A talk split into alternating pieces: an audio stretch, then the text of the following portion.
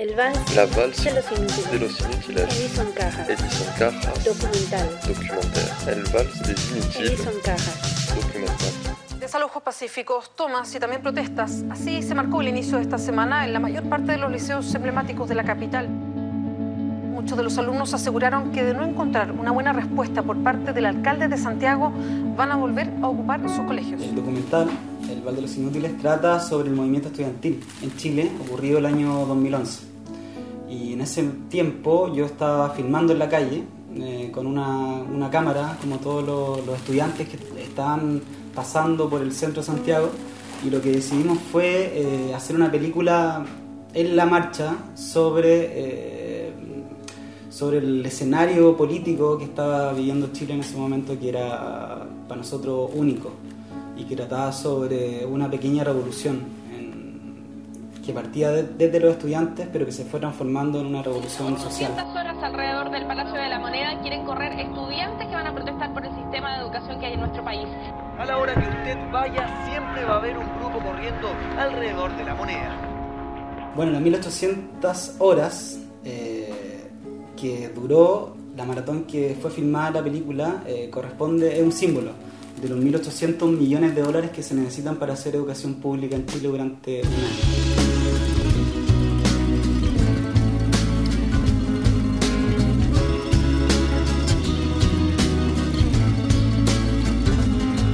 Policía te está extorsionando. Pero ellos viven de lo que tú estás pagando. Y si te tratan como a un delincuente, no es tu culpa. Dale gracias al regente. Hay que arrancar el problema de raíz. Y cambiar al gobierno de nuestro. Debería decir que estos dos personajes aparecen en la película también de forma azarosa. Yo no sabía de qué iba a tratar la película hasta que descubrí a estos dos personajes. Y uno es Miguel Ángel, como dices tú, un, un tenista, un ex tenista de 58 años, que fue a correr esta maratón que les cuento. Y Darío, que es un estudiante de un colegio público de excelencia en Santiago. Y ellos dos, para mí, son como el símbolo de estas dos, de estos dos mo- como tipos de educación o modelos de educación que existen en, en Chile.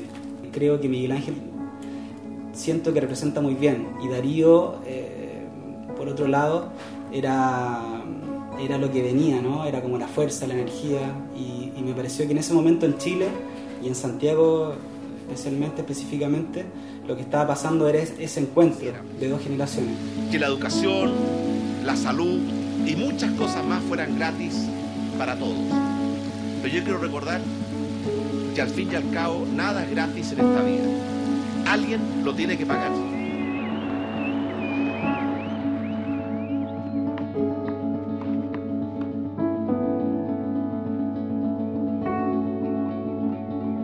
Nace en la Escuela de Teatro de la Universidad de Chile, que es una universidad pública, pero es interesante cómo nace porque es una anécdota eh, y tiene que ver con que uno de los estudiantes en una asamblea, un actor, un estudiante de teatro, decide salir a correr porque pensaba que las asambleas no servían para nada.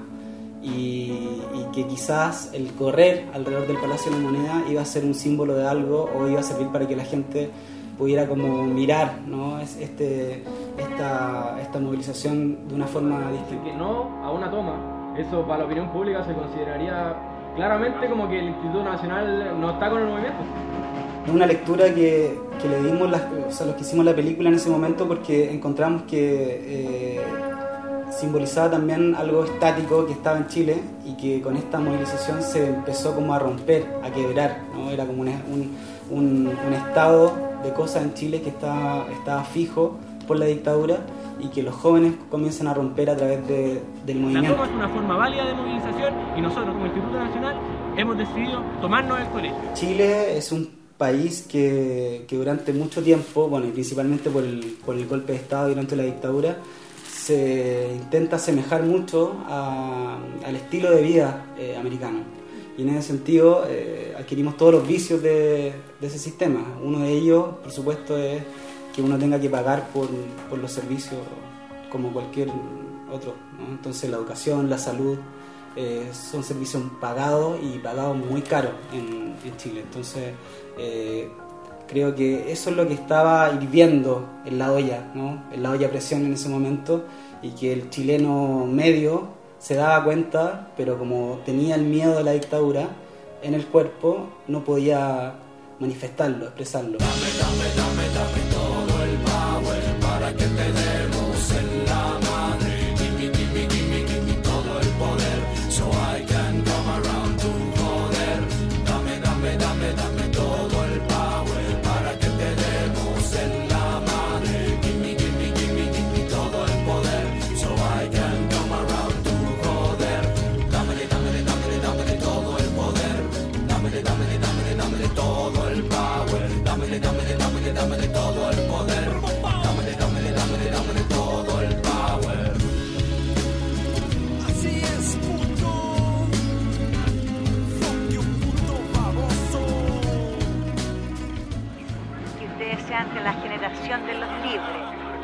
Somos de la generación de la dictadura, temerosos, miedosos.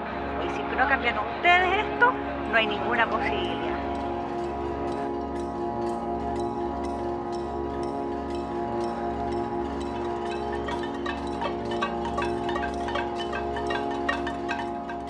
Yo siempre digo que, el- que lo que lo que logró la dictadura fue instaurar un miedo, eh, una huella invisible en los ciudadanos, la gente de a pie. Y ese miedo tiene que ver con un sistema autoimpuesto por un dictador durante 18 años, 17 años. Y ese miedo se transformó en un sistema de vida, en, en una sociedad.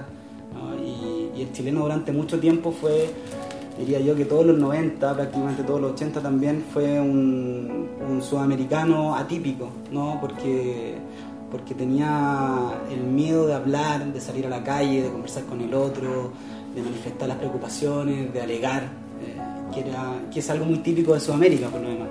Pero en Chile no, eso no existía.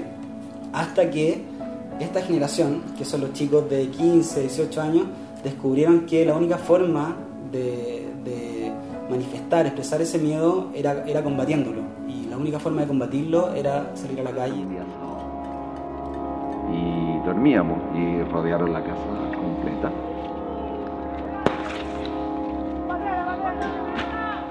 Estaba filmando un colegio eh, y estaba filmando esa cotidianidad y en esa cotidianidad apareció eh, una clase, eh, como la pueden tener en cualquier colegio, eh, acerca de la, de la Revolución Francesa. Filmamos muchas horas y muchas clases, pero me pareció interesante dejar esa como un símbolo también, ¿no? De qué es lo que se entiende en el mundo como la Revolución Francesa y qué es lo que se, enta- o sea, lo que se estaba entendiendo en Chile en ese momento como una mini revolución chilena, ¿no? O sea, guardando todas las proporciones evidentemente y, y- y entendiendo el contexto distinto en el que, en el que surge el movimiento estudiantil.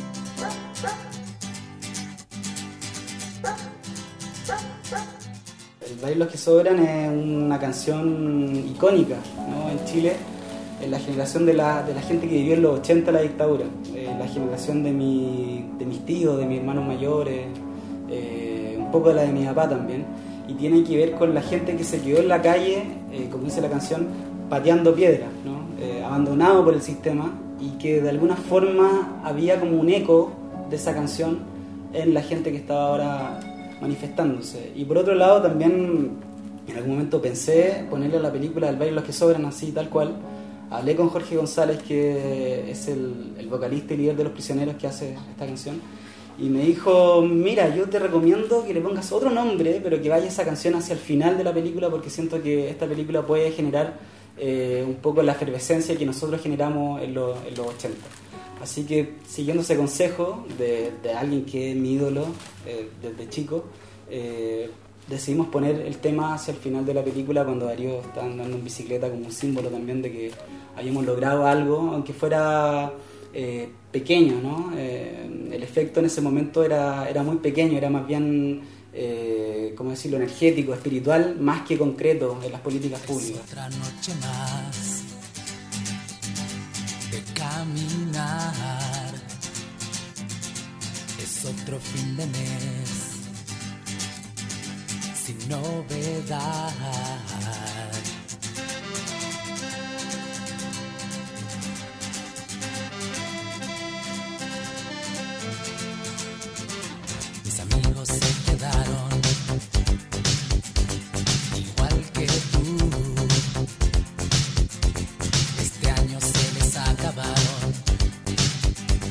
los juegos, los doce juegos, únanse al baile de los que sobran, nadie los va de más. Mira, eh, en el fondo tiene que ver también con el sistema de trabajo que, que, nos propusimos para hacer la película y tenía que ver con un trabajo eh, largo con, con los personajes, que en este caso son son personas que hacen de ellos mismos, ¿no? Entonces los personajes ahí tienen que, hay una especie de relación, eh, o hay una frontera muy delgada entre la ficción y el documental, porque lo que ellos están haciendo finalmente es actuar de sí mismos.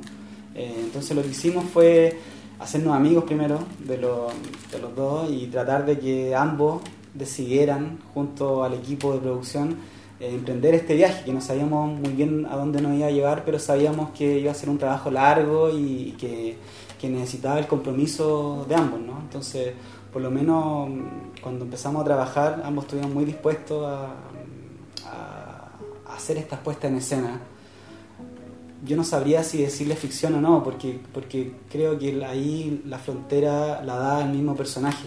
Y lo que aparece en la película, eh, te podría decir que siempre real, guardando, digamos, o, o teniendo el cuidado de que ellos no hicieran algo que, la, que la, su persona civil fuera de la película no fuera a hacer.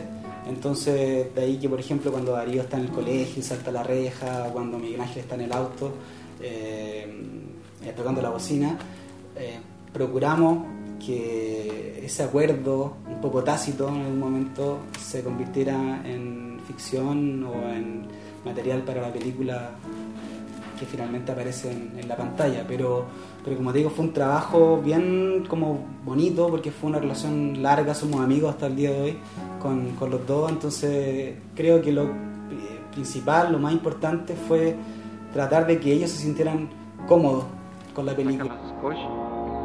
que mire por última vez. Recuerdo perfectamente la cara de la gente en que te mira pero te quita la vista, como que no me quiero comprometer contigo. Y ahí no sé a dónde fui a dar.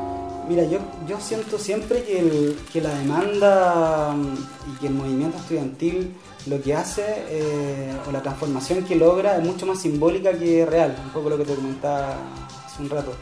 Creo que, que la demanda lo que hace es despertar a una sociedad que está bien dormida, bien muda, pero en lo concreto no se logra eso como transformar en, una, en un cambio radical en la forma de hacer política educativa en Chile. Sigue primando, por supuesto, el dinero, sigue primando un- una ley de mercado donde uno entra en la universidad como quien se compra un televisor o como quien se puede comprar un auto con un crédito, con el dinero. Y, y eso es finalmente lo que ocurre hasta ahora. Por supuesto que hay un avance y ese avance, por muy pequeño que sea, eh, se logra finalmente por el movimiento estudiantil. Si el movimiento estudiantil no, no, no, no hubiera existido, eh, probablemente seguiríamos hasta ahora con una educación prácticamente como la que existía en los 80 en plena dictadura. se va a ir a ubicar? Si él ya conoce la regla del juego. ¿O será que nosotros no se lo logramos explicar bien? Creo que lo que hicimos ahí varios, entre ellos varios amigos que estuvieron en el movimiento estudiantil y que fueron dirigentes, algunos que ahora son diputados, eh, fue entregarnos al- a, lo que, a lo que sentíamos en ese momento y, y- yo, yo creo que realmente lo que hace que el movimiento sea importante es que gente que no estaba acostumbrada a salir a la calle aparece en, en el escenario social. Y, y eso es como la suma de cada uno de los aportes de, los, de, los, de todos los chilenos, ¿no? Pero, pero no tiene que ver con una cosa concreta de la película, ¿no? Mira, yo creo que, que lo que en el fondo cuando uno se mete a, a, a dirigir o, bueno, de hecho a estudiar cine, eh, aunque uno diga que no, siempre en el fondo lo que uno espera es transformar de alguna forma, o sea, per- perdón, de alguna manera la sociedad. Y siento que, que cuando uno hace películas que tienen este corte social, que tienen una mirada eh, subjetiva sobre la sociedad, lo que uno está intentando es poner también ahí el énfasis eh, sobre algunas, algunos asuntos que le parecen que están, están mal y que tienen que ser eh, transformados. Entonces yo creo que que si, tú me preguntas si, si hay que voy a cambiar algo, qué es lo que yo quiero, yo quiero que haya más oportunidades para gente como, como yo, eh, que en algún momento no las tuvo y que, de alguna forma lo pudimos hacer a punta de esfuerzo, a punta de trabajo colaborativo, de gestión personal y que logramos de alguna forma eh, hacer nuestro sueño realidad a través de una película, a través de un tema, a través de, de una performance o de lo que sea, de un libro. Eh, creo que el gran tema del, Val de los, Inútiles no es, no es la educación, eh, es la transformación social finalmente. Es como la sociedad se despierta y puede elegir autónomamente y con libertad lo que ella desea para, para sí. Y creo que, que el cineasta comprometido de alguna forma lo que quiere es lo mismo, lograr con sus películas hacer que esta sociedad sea más justa, más igualitaria.